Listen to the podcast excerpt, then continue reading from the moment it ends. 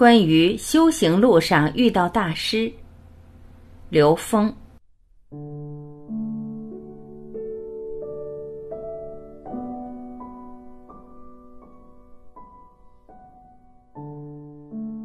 有人问刘峰老师：“我看到很多人追捧某大师，迷恋他，相信他。我也看得到他能量很高，他身上呈现和包装出一种现实中的人所应具备的所有美好，光环很大。但是我判断不出他在哪个能量状态和层次里，我不清楚他是不是真正的得道的人，是正还是邪，是佛还是魔。”刘峰老师回答。我们在现实中能遇到很多很多的老师，就是要求同尊异。我们不会对任何一个个人、一个有形有相的团队、一个方法有任何的迷信，但是我们又尊重那些一切让我们看到的东西都是我们的祝愿，都是在启发和唤醒我们内在智慧。有这个牢固的想法就足够了。这个大前提就是，我们每个人本自具足，一切都是来成就我们内在智慧的。对所有有形有相的境界，都不是究竟的，都是一个过程，都是在启发。曾经出现过的刘一淼，或者各种成功学的大师，在那个历史条件下，他们确实起到了对一些人的意识的唤醒，但取决于那些听众自己想要的是什么。老师是他们自己招引出来的。每一个人的呈现都是整个时空能量的呈现。现在往心灵方向发展的老师和课程有了这个机会，在多元化的这个世界里，会层出不穷的产生各种各样的系统，而且系统里面会有各种各样的名词名相。对于各种各样的名词名相的包装和解读，也是可以非常多。人们可以根据自己的现实诉求去设计能吸引人的现实课题，这个都不为过。这只是一些接引众生的方式而已。我们只是在所有的系统里找那个相同的东西，所有的究竟实际是合一的。我们每个人都是在回归自己内在。新能源真的要做实体的话，唯一的目的也就是提升每个参与人意识能量的自由度，并跟当下人生联系起来。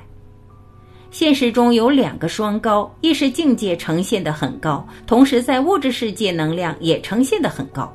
很多人会看见这两部分能量不能在现实中有一个自然融合，但事实上，这个融合不是在我们看见的外面的系统，这个融合是自己内心的融合，都在自己的投影源里面。你想来想去，想意识和物质的融合，你能不能在自己心里面让自己融合了，你才能看到那个现实的融合的世界。我们自己内在融合以后，我们就会知道那些法门对我们启发的价值在哪里，也就会看到对社会的启发价值。而那些价值，我们对它的认同是从我们内在产生的，而不是外部世界。我们所有做的这些嫁接搭建的桥梁，表象是外部的桥梁，实际是我们自己内在心灵的融合过程。当我们融合以后，我们看到的路是四通八达的，不用去想它是正的还是邪的。正人入邪道，邪道也正；邪人入正道，正道也邪。所谓正邪是偏执才会邪，执着在一个有形有相的东西变成别人依赖的时候，自然就变成邪了。如果它是一个无形无相，对所有的形和相是平等的，那他想邪都不知道怎么邪。求同尊异，尊重所有的不同，无地可偏，只能往正上方。有些人要产生一些迷信，我们就祝福他，支持他，赞叹他的法缘，因为他终于从物质化的道路里找到一条出路，往精神的方向迈进了。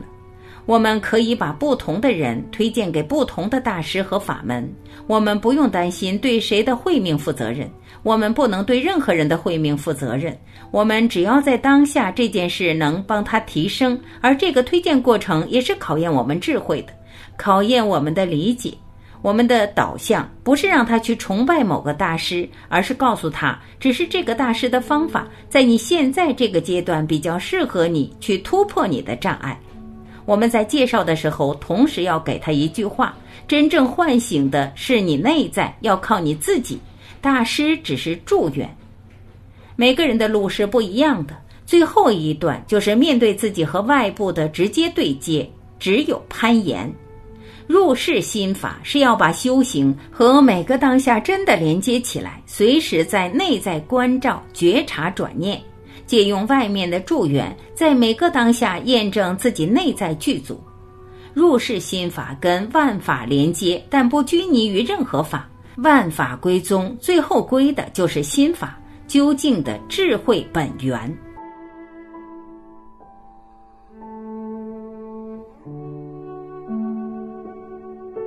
感谢聆听，我是晚琪，我们明天再会。